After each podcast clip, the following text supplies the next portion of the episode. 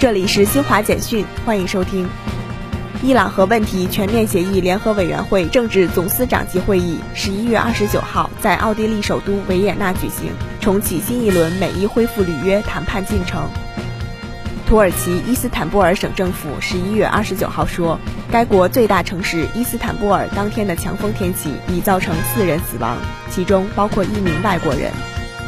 世卫组织网站最新数据显示，截至欧洲中部时间十一月二十九号十七时零五分，北京时间十一月三十号零时零五分，全球确诊病例较前一日增加三十七万三千四百三十八例，达到两亿六千零八十六万七千零一十一例；死亡病例增加四千九百一十三例，达到五百二十万零二百六十七例。